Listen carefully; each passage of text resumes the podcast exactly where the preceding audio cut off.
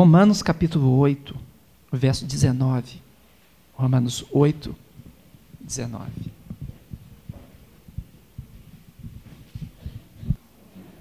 A ardente expectativa da criação aguarda a revelação dos filhos de Deus. Eu vou repetir. A ardente expectativa da criação aguarda a revelação dos filhos de Deus. Existe uma ansiedade cósmica. Todo o universo está aguardando um momento especial. Fomos criados por Deus. Deus colocou o ser humano como especial, coroa da criação. Temos uma particularidade que difere de todas as outras criaturas. Nós encontramos seres que são carnais, que são físicos. Por exemplo, nós vemos o mundo mineral, vegetal, o mundo animal. Encontramos também o mundo angelical. Dois universos que parecem tão distintos. De um lado, o peso biológico, material, átomos. Do outro, o espírito fluente. E exatamente no meio estamos nós. Seres materiais, biológicos, carne, corpo, sangue, mas também um ser que tem uma alma espiritual. Que Deus soprou especialmente nas narinas e essa alma se tornou vivente. Quando fala vivente, é com vida espiritual, capacidade de fluir. Como ser espiritual, pode pensar, pode escolher, pode sentir. É um espírito, mas também material. Estamos exatamente no meio Através da humanidade, o louvor perfeito pode chegar a Deus. Através de você, através da minha vida, eu posso trazer a Deus o louvor mais perfeito de toda a criação, porque eu posso unir ao mesmo tempo o louvor desse mundo físico e o louvor do mundo espiritual. O ser humano, quando louva, quando adora a Deus, quando busca o Senhor, ele realmente ele traz ao Senhor o mais perfeito, mais puro, mais sensível da adoração e do louvor. E Deus nos fez para isso, por louvor da sua glória. E agora, nós, como esses seres criados por Deus, no universo em tensão. O Silas fez para mim um vídeo que nós não conseguimos colocar. Não encaixou no computador, não sei se foi a parte material ou espiritual do computador. Mas eu sei que não encaixou ali o trabalho que o Silas fez. Mas o Silas fez para mim, eu pedi a ele dois vídeos. Um mostrava a terceira igreja, aproximando aqui da, da, dessa desse nosso terreno, desde lá de cima, Google Terra, né? Trazendo e com uma realidade explosiva nisso. E o outro, que seria exatamente nesse momento, mostrava os efeitos do aquecimento global. E ele planejou, fez com todo cuidado, carinho. Mas o fato, irmãos, que esse vídeo mostraria, mas você pode muito bem criar aí na sua imaginação, esta terra, este mundo, esta natureza está gemendo, está com dores de parto. As coisas estão acontecendo ao nosso redor. E muitos não estão apercebidos, outros estão assustados. Existem relatos alarmistas e relatos realistas. Existem posições diversas de cientistas. Mas o fato espiritual é que este universo está aguardando uma manifestação viva, verdadeira, decisiva, tácita.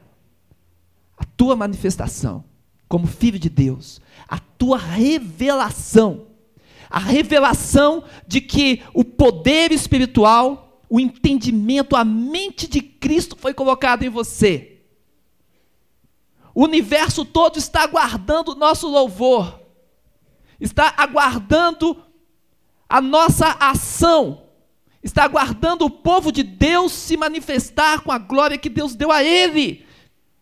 E dessa forma, completar a sua relevância como ser criado material e espiritual. Só nós podemos fazer isso. E essa expectação que fala o texto bíblico mexe um pouco comigo. Eu me sinto mexido, afetado pela realidade de que existe um aguardo da própria natureza de que eu vou ser relevante.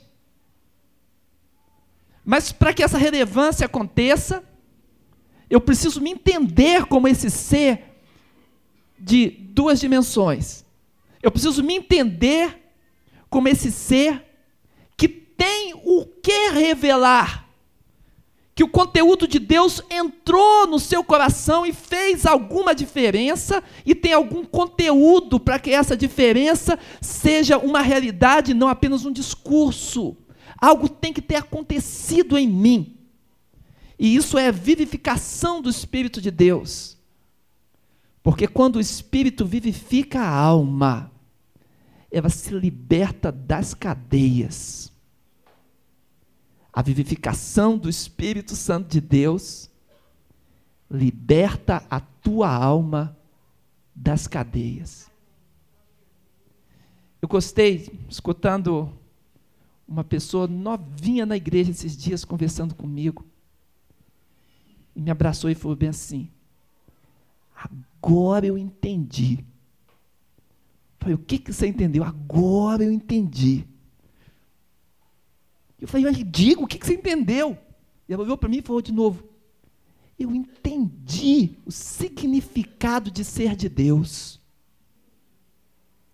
Quando eu venho para a igreja, o negócio mexe aqui por dentro. Falou, antes eu vinha, eu escutava. Mas agora não, agora é diferente, porque eu sinto que tem uma coisa mexendo. Eu falei, e essa coisa que está mexendo, que é a vida de Deus, irmão, ela quer explodir, ela quer se manifestar, ela quer revelar toda a sua pujança. A vivificação de Deus faz isso. E conversando com, com, com essa jovem, ela me disse que agora ela consegue enfrentar as realidades com mais vigor, com mais força, com mais determinação, porque ela não faz mais as coisas para ela. Agora ela faz como se Deus estivesse diante dela. Ou seja, essa minha irmã, ela entendeu o Evangelho. Amém? E o Evangelho se tornou uma realidade dentro do seu coração. Por isso, as cadeias vão quebrando. Eu gostei de escutar uma pessoa dizendo: fui lá no ambiente que eu estava antes, fui olhar o ambiente do mundo de novo, Encontrei com os meus amigos da, da, da gandaia, meus amigos estranhos, que eu sei que faz coisa errada, mas eu voltei lá. Eu me senti fraco e fui lá. Só que quando eu cheguei, eu vi que eu tinha que dar uma palavra para eles. Porque não era o meu ambiente, mas era o meu campo missionário. Irmão, será que a gente entende que o nosso ambiente antigo, da onde Deus nos arrebatou com a força do seu poder, da vivificação de um coração, quando recebe a Cristo, aquele ambiente não é a, a exclusão, ele é agora o nosso ambiente missionário. Você recebe isso em nome de Jesus? E se você tem a realidade de que Deus está contigo, eu estava conversando com juniores.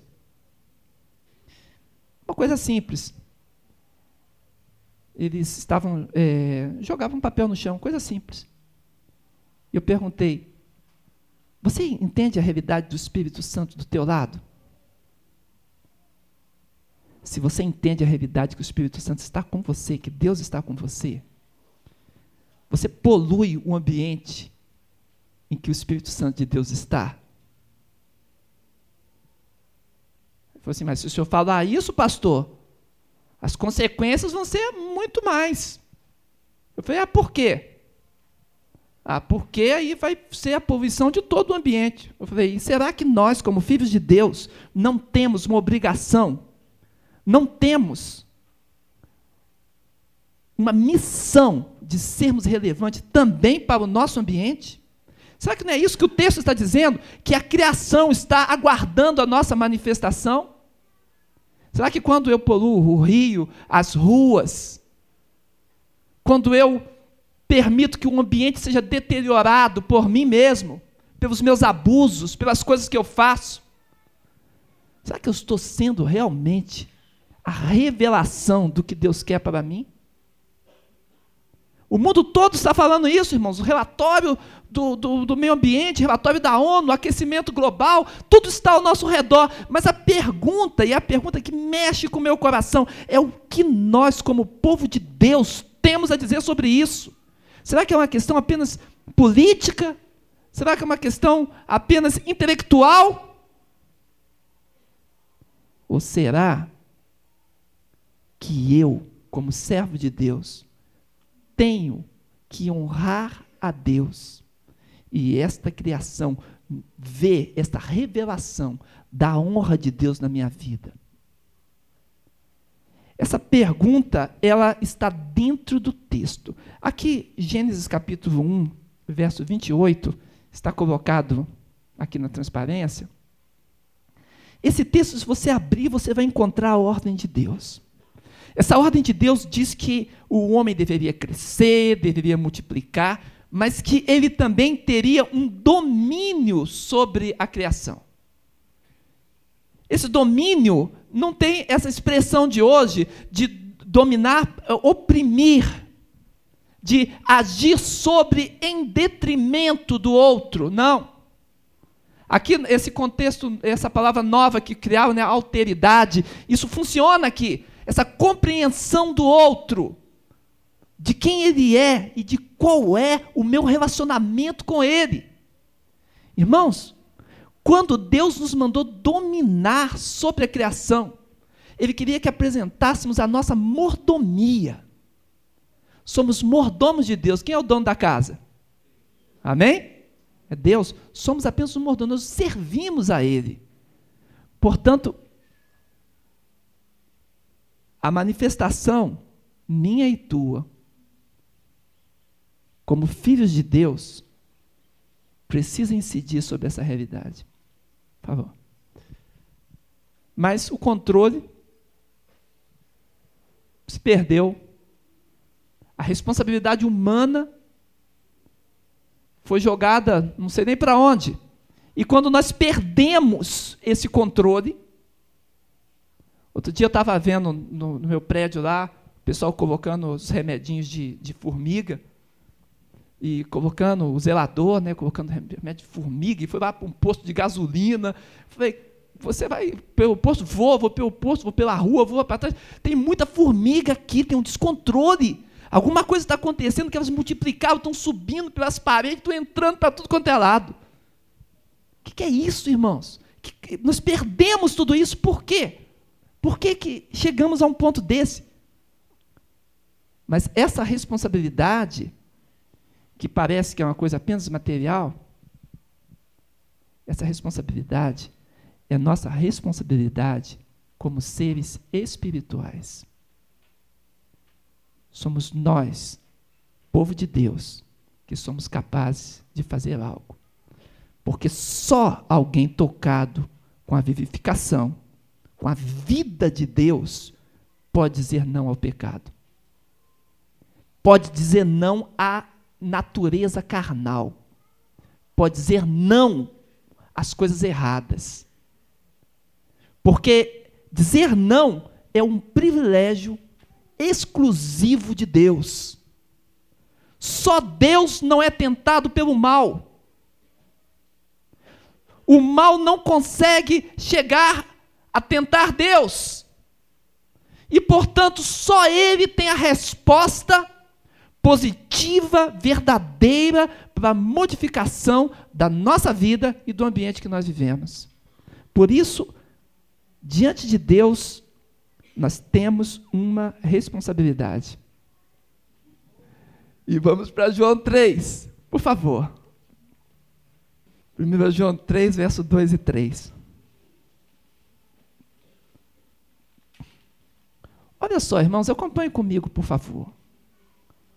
Amados, agora, olha só, não é depois, é, é a nossa realidade, agora, somos filhos de Deus. Porque às vezes parece que a nossa manifestação como filho de Deus é lá no futuro, né?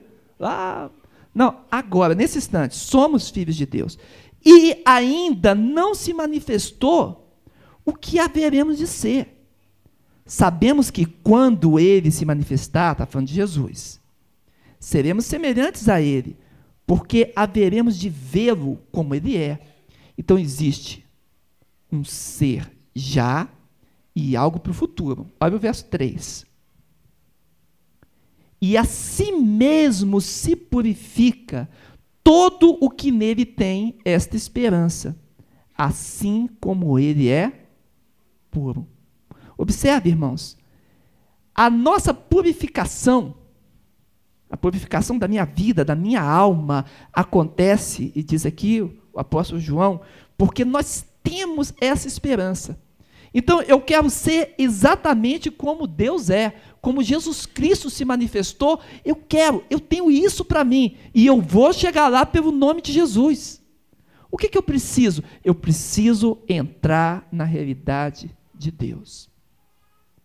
Então não cabe aquilo que o pessoal brinca aí de ser agente secreto de Deus. Vocês conhecem o agente secreto de Deus? Quem sabe o que é? Levanta a mão assim. Só vocês? É muito famoso nas igrejas os agentes secretos de Deus. Diz que agente secreto é aquele que se infiltra nos ambientes e ninguém sabe quem ele é. Não é verdade? É secreto. Então, ele está no mundo, mas o mundo não sabe que ele, que ele é de Deus. O mundo não sabe do testemunho dele. O mundo não sabe das convicções, das atitudes. É secreto. Mas tem um momento dele se reunir no seu quartel-general, é quando ele se encontra com o grupo de, de crentes. Né? Ali ele se manifesta como crente. Mas no mundo é secreto.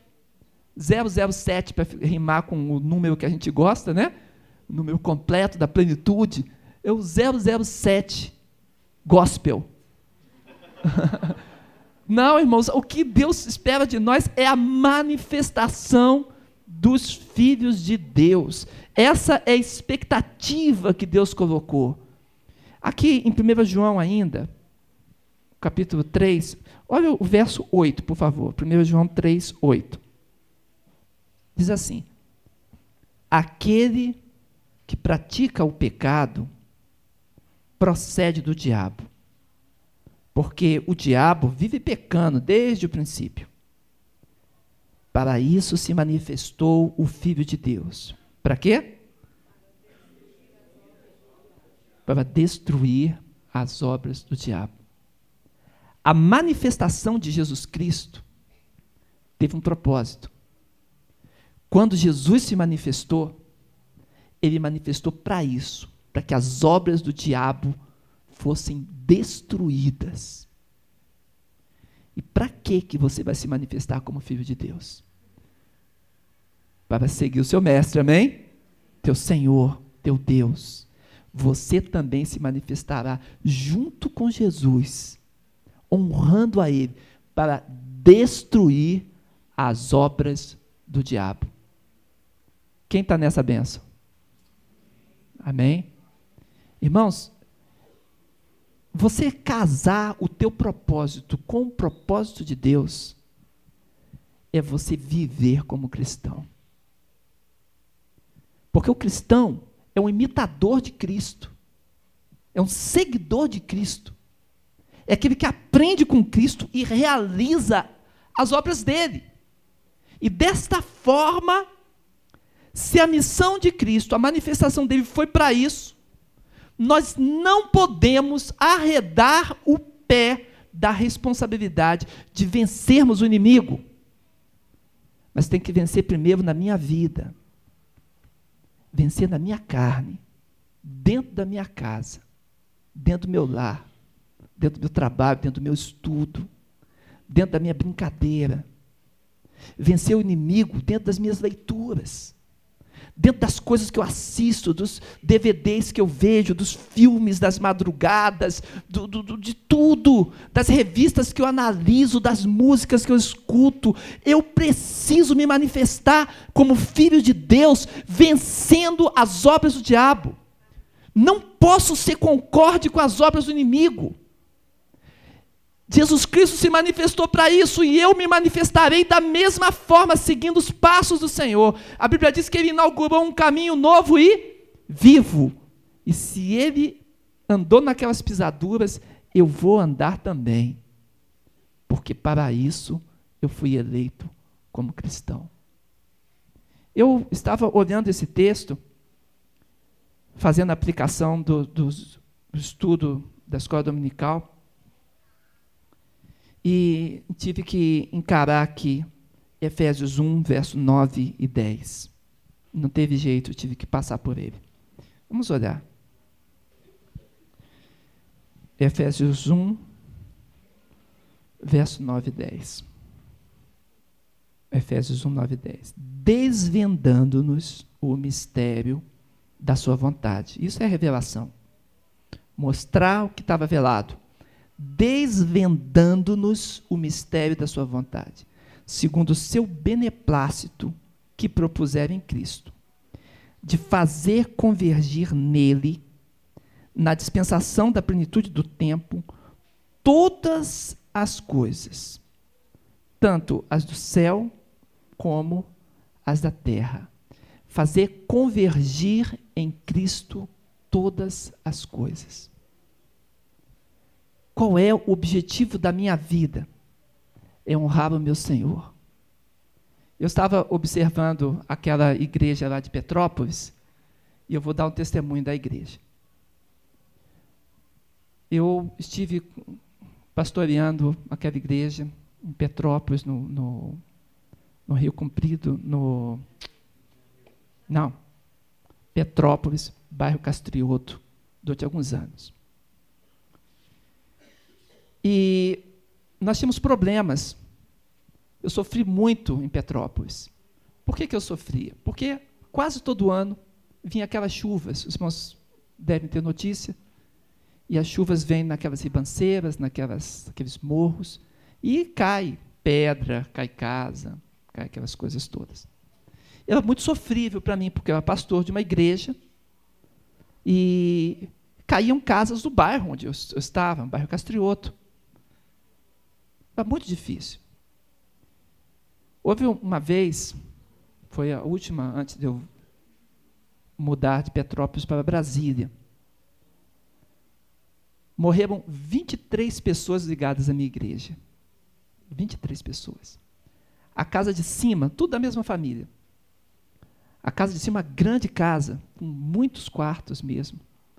Ela cedeu do morro, caiu em cima da segunda que caiu em cima da terceira, construída no mesmo terreno, todos da mesma família. E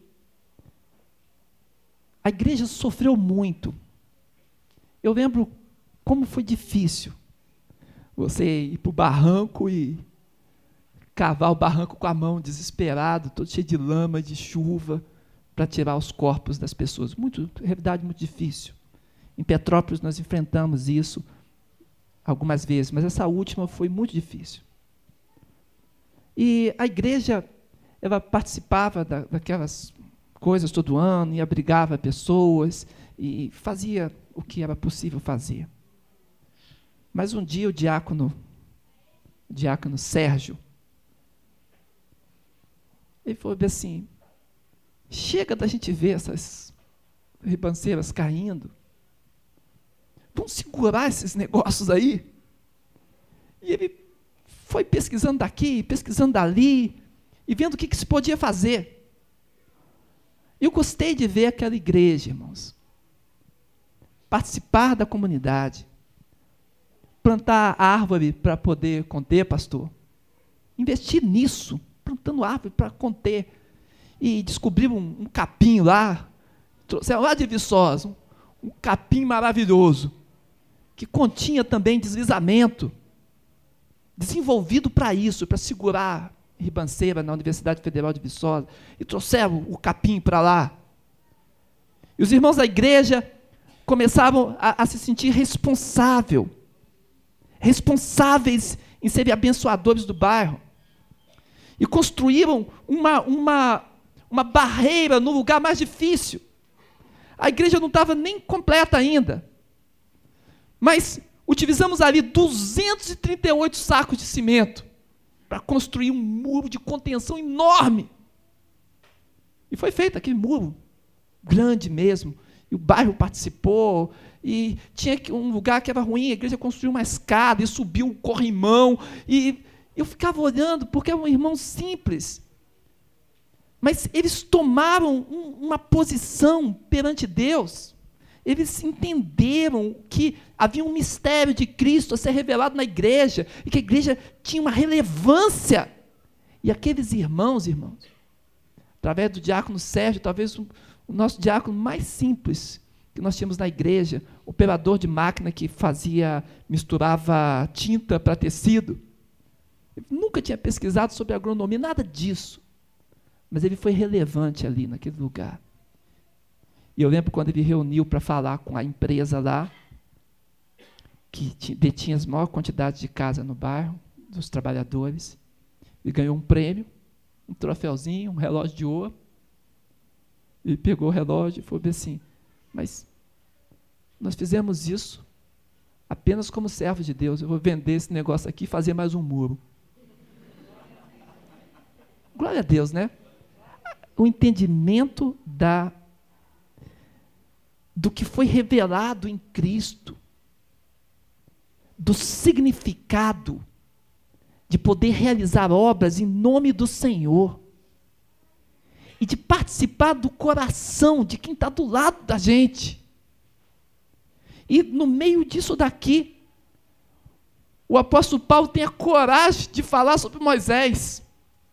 E aqui eu vou chegando ao final dessa minha palavra, mas observa a ousadia de Paulo a comparar com Moisés, e nós vamos tentar nos comparar também, para fazermos aplicação dessa palavra, como conclusão de tudo que vimos no estudo de manhã.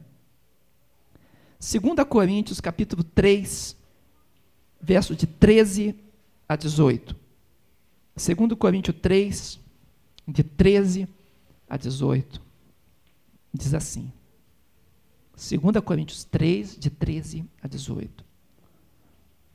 E não somos como Moisés, que punha véu sobre a face, para que os filhos de Israel não atentassem na terminação do que se desvanecia. Mas os sentidos deles se embotaram, pois até o dia de hoje quando fazem a leitura da antiga aliança, o mesmo véu permanece, não lhe sendo revelado que em Cristo é removido. Mas até hoje, quando é lido Moisés, o véu está posto sobre o coração deles. Quando, porém, algum deles se converte ao Senhor, o véu lhe é retirado. Ora, o Senhor é Espírito, e onde há o Espírito do Senhor, aí há liberdade. E todos nós, com o rosto desvendado, contemplando como por espelho a glória do Senhor, somos transformados de glória em glória, na Sua própria imagem, como pelo Senhor o Espírito. Irmãos amados e queridos, Moisés viu lá a glória de Deus no monte. E todos nós também contemplamos a glória de Deus. Nós somos de uma igreja relevante, uma igreja com muita conversão e santificação e obra e atividade e coisas lindas que nós fazemos. Já temos visto a glória de Deus. Eu conheço testemunhos maravilhosos aqui no meio da igreja. E testemunhos que, que mexem com, o meu coração. Moisés viu aquela glória de Deus. E quando ele esteve ali contemplando o Senhor, e Deus falando ao seu coração, o rosto dele ficou brilhando. O texto lá do Antigo Testamento diz que reluzia, a glória de Deus brilhava no rosto dele. Então o que, que Moisés fez quando ele desceu do monte? Ele tapou o rosto. Ele colocou um véu. E assim as pessoas não viam diretamente aquela glória, apesar, diz o apóstolo Paulo, que se desvanecia. A glória não permanece por um encontro com o Senhor. Com o tempo, aquilo foi diminuindo. Mas mesmo ele sabendo que aquilo desvanecia, ele cobriu o seu rosto.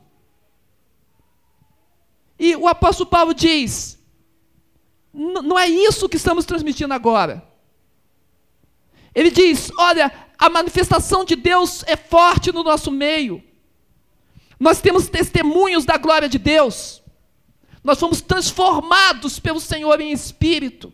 Nós fomos levantados como povo poderoso, forte, firme, cheio de fé e de realizações. Temos influência no lugar onde estamos. As pessoas nos conhecem. E a nossa palavra pode ser a palavra crucial para a mudança de um coração. Irmãos, tem pessoas, eu escutei outro dia os irmãos falando de, de, de encontros de casais, e hoje eu estava conversando com, com, alguém ali do encontro de casais, eu, olhei e lembrei de alguns testemunhos que eu escutei. Gente que veio para a nossa igreja por causa de encontro de casais. E como foi tocado ali, maravilhosamente. Ou seja, o brilho da glória de Deus veio no rosto, amém? Isso é lindo, irmãos, extraordinário. Pois o apóstolo Paulo diz para você: retira o véu da face. Amém? Deixa a glória brilhar. Influencia quem está perto. Enche esta casa de pessoas convidadas por você. Conte o teu testemunho para outras pessoas. Eu vi um jovem dizendo como foi impactado com uma mensagem que ele escutou no, no, no intervalo 75. Falei, glória a Deus. Então você vai chegar lá e vai contar para os seus amigos isso, essa palavra que você escutou. Você precisa contar. Nós temos que retirar o véu da nossa face. Temos que ser relevante lá fora. Temos que trazer pessoas pelo nome de Jesus. Para o Evangelho ser pregado e vidas serem transformadas. Temos que nós mesmos transmitirmos a palavra do Senhor, irmãos. Porque está aguardando, a criação está aguardando, o ambiente está aguardando, as pessoas lá fora estão aguardando, as pessoas que são vítimas de violência, de carências, comportamentos carentes pipocando ao nosso redor. Ontem escutava de uma pessoa que era completamente maravilhosa, competente no seu ambiente de trabalho, mas aquela crente falou bem assim: mas ela não tem estrutura emocional nenhuma para aguentar as coisas e sofre com isso. Pois essa pessoa que tem bom coração, mas que está sem estrutura emocional, precisa ser tocado pelo brilho da glória de Deus. E é você que tem esse brilho. Quem pode dizer amém? amém. Tem que deixar brilhar. Tem que deixar reluzir. Ah, Moisés sabia o motivo por que ele cobriu. Mas o apóstolo Paulo diz: não, nós agora não. Não somos mais como Moisés. Vamos reluzir pelo nome de Jesus o que eu tinha pedido ao Silas, e eu quero que você peça essa imagem, que é para fechar essa palavra. Vinha a demonstração ali. É mesmo? Aí, pastor. Nada como apoio técnico. Ah. Enquanto ele segura, E agora, o que, que eu faço? Ainda bem que eu tenho meu pastor aqui perto. E aí, pastor, o que, que eu faço, pastor? Oi, aguardar um pouco. Então, escuta só. Eu queria que a gente visse como Deus olha para cá. Por isso que eu pedi para que eles filmassem o, o, o, o Terra Google, né? Para trazer a imagem, aquela que a gente vai retirando, né? Mês após mês, desde o espaço sideral até chegar aqui. E entendêssemos que nós somos alvo do olhar de Deus que nós agora, que Deus está também nessa expectativa do que Ele deu ao nosso coração, de que nós precisamos brilhar a nossa luz aqui. Levantarmos, irmãos, em nome de Jesus. Levantarmos em nome de Jesus, nesse lugar, a bandeira do Senhor bem alto, reluzente, brilhante, para que o Senhor seja glorificado e a nossa vida, de fato, faça sentido. Você crê nisso? Você quer isso? Então nós vamos orar. Feche os teus olhos. Senhor Deus, eu te agradeço, Senhor, porque o Senhor me dá essa oportunidade de compartilhar com os meus irmãos, Senhor. Eu te agradeço, Senhor amado, pelo meu pastor, Senhor, pastor Mateus, que tem um coração tão bondoso, Senhor. E me permite estar aqui, Senhor, compartilhando com os meus irmãos. Ó Senhor, muito obrigado por tudo que eu tenho sido alimentado, Senhor, pelo seu ministério, Senhor, pelo carinho que ele tem pela minha vida e por cada vida que aqui está. Muito obrigado, Senhor. Obrigado por cada irmão, Senhor, que o Senhor trouxe, que o Senhor convocou para essa causa. Nós estamos aqui, Senhor, celebrando a tua glória, Senhor. Celebrando a vida de Jesus no nosso coração. E essa celebração, Senhor, tem um objetivo: o objetivo de nos levantarmos fortemente, Senhor, cheio do vigor e da graça de Cristo arrancarmos, Senhor, nós não usamos máscara, mas nós usamos às vezes um véu que tampa o que temos que transmitir, Senhor. É o dia a dia, é a luta, é a correria. É, Senhor, mata uma timidez. Mas, Pai, que vamos retirar o véu, Senhor. Senhor, eu quero ver essa igreja, Senhor, trazendo seus visitantes. Eu quero ver, Senhor amado, os meus irmãos com seus testemunhos com os ecos de louvores, Senhor, de tanta coisa bonita que o Senhor faz no nosso meio. Ó grande Deus, opera no nosso coração. E te daremos a glória, te daremos o louvor, Senhor. Traremos a Ti a honra. Não vamos reter, Senhor amado, aquilo que o Senhor nos tem dado. Nós traremos a Ti, Senhor honrando a Ti, honrando o Rei dos Reis, com a glória que lhe é devida. Opera no nosso meio e que o Teu nome seja glorificado, pelo nome de Jesus. Amém. Senhor seja sobre nós. Amém. Pastor, o senhor decide aí. Saiu ou não saiu ainda? Saiu?